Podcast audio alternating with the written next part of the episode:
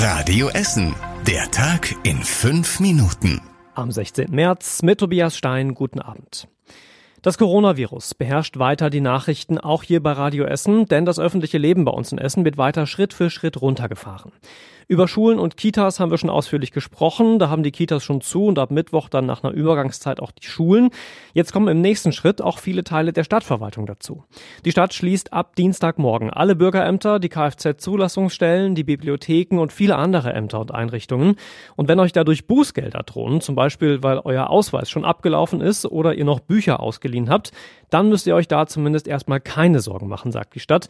Die Fristen werden nämlich einfach verlängert. Mehr dazu findet ihr zum Nachlesen bei uns uns auf radioessen.de, genau wie Telefonnummern und E-Mail-Adressen für ganz, ganz dringende Notfälle bei der Stadt und eben auch bei den Bürgerämtern zum Beispiel. Die Tatsache, dass immer mehr Stellen in der Stadt schließen und das öffentliche Leben runtergefahren wird, sorgt auch für viele Fragen und für viel Verunsicherung.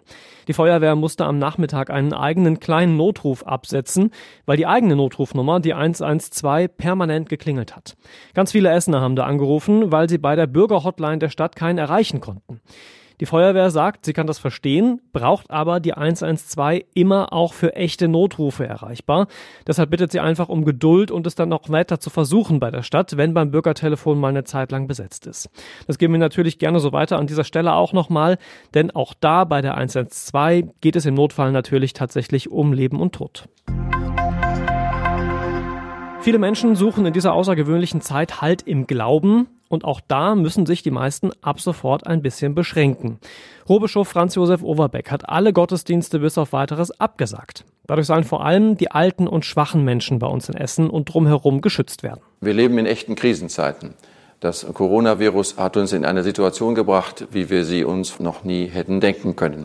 Es bedeutet, dass wir uns wirklich verändern müssen in unserem alltäglichen Leben. Es wird still werden.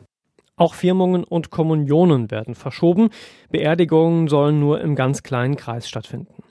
An manchen Stellen hier bei uns in Essen läuft der Betrieb aber auch weiter. Die Tafel bleibt zum Beispiel ganz normal weiter geöffnet. Der Recyclinghof Werden macht nach dem Wasserschaden morgen wieder auf und auch die Ruhrbahn fährt erstmal ganz normal weiter. Klar ist aber auch, ein großer Teil steht uns immer noch bevor, nämlich die von Oberbürgermeister Thomas Kufen angekündigten Schließungen der Bars, der Cafés, der Diskos und ähnlicher Einrichtungen. Das schwebte den ganzen Tag schon über uns. Bis zum Redaktionsschluss dieses Podcasts fehlte aber immer noch der offizielle Erlass der Stadt dazu. Wir gehen aktuell fest davon aus, dass wir uns da ab morgen oder spätestens ab übermorgen auf weitere Einschränkungen einstellen müssen. Überregional ist zum Beispiel schon von der Schließung von Spielplätzen die Rede und von eingeschränkten Öffnungszeiten bei den Restaurants. Wie gesagt, sicher wissen wir das erst, wenn der Erlass der Stadt dazu vorliegt. Da erfahrt ihr dann aber natürlich sofort morgen früh ab 6 Uhr in unseren ersten Meldungen, wie es da weitergeht.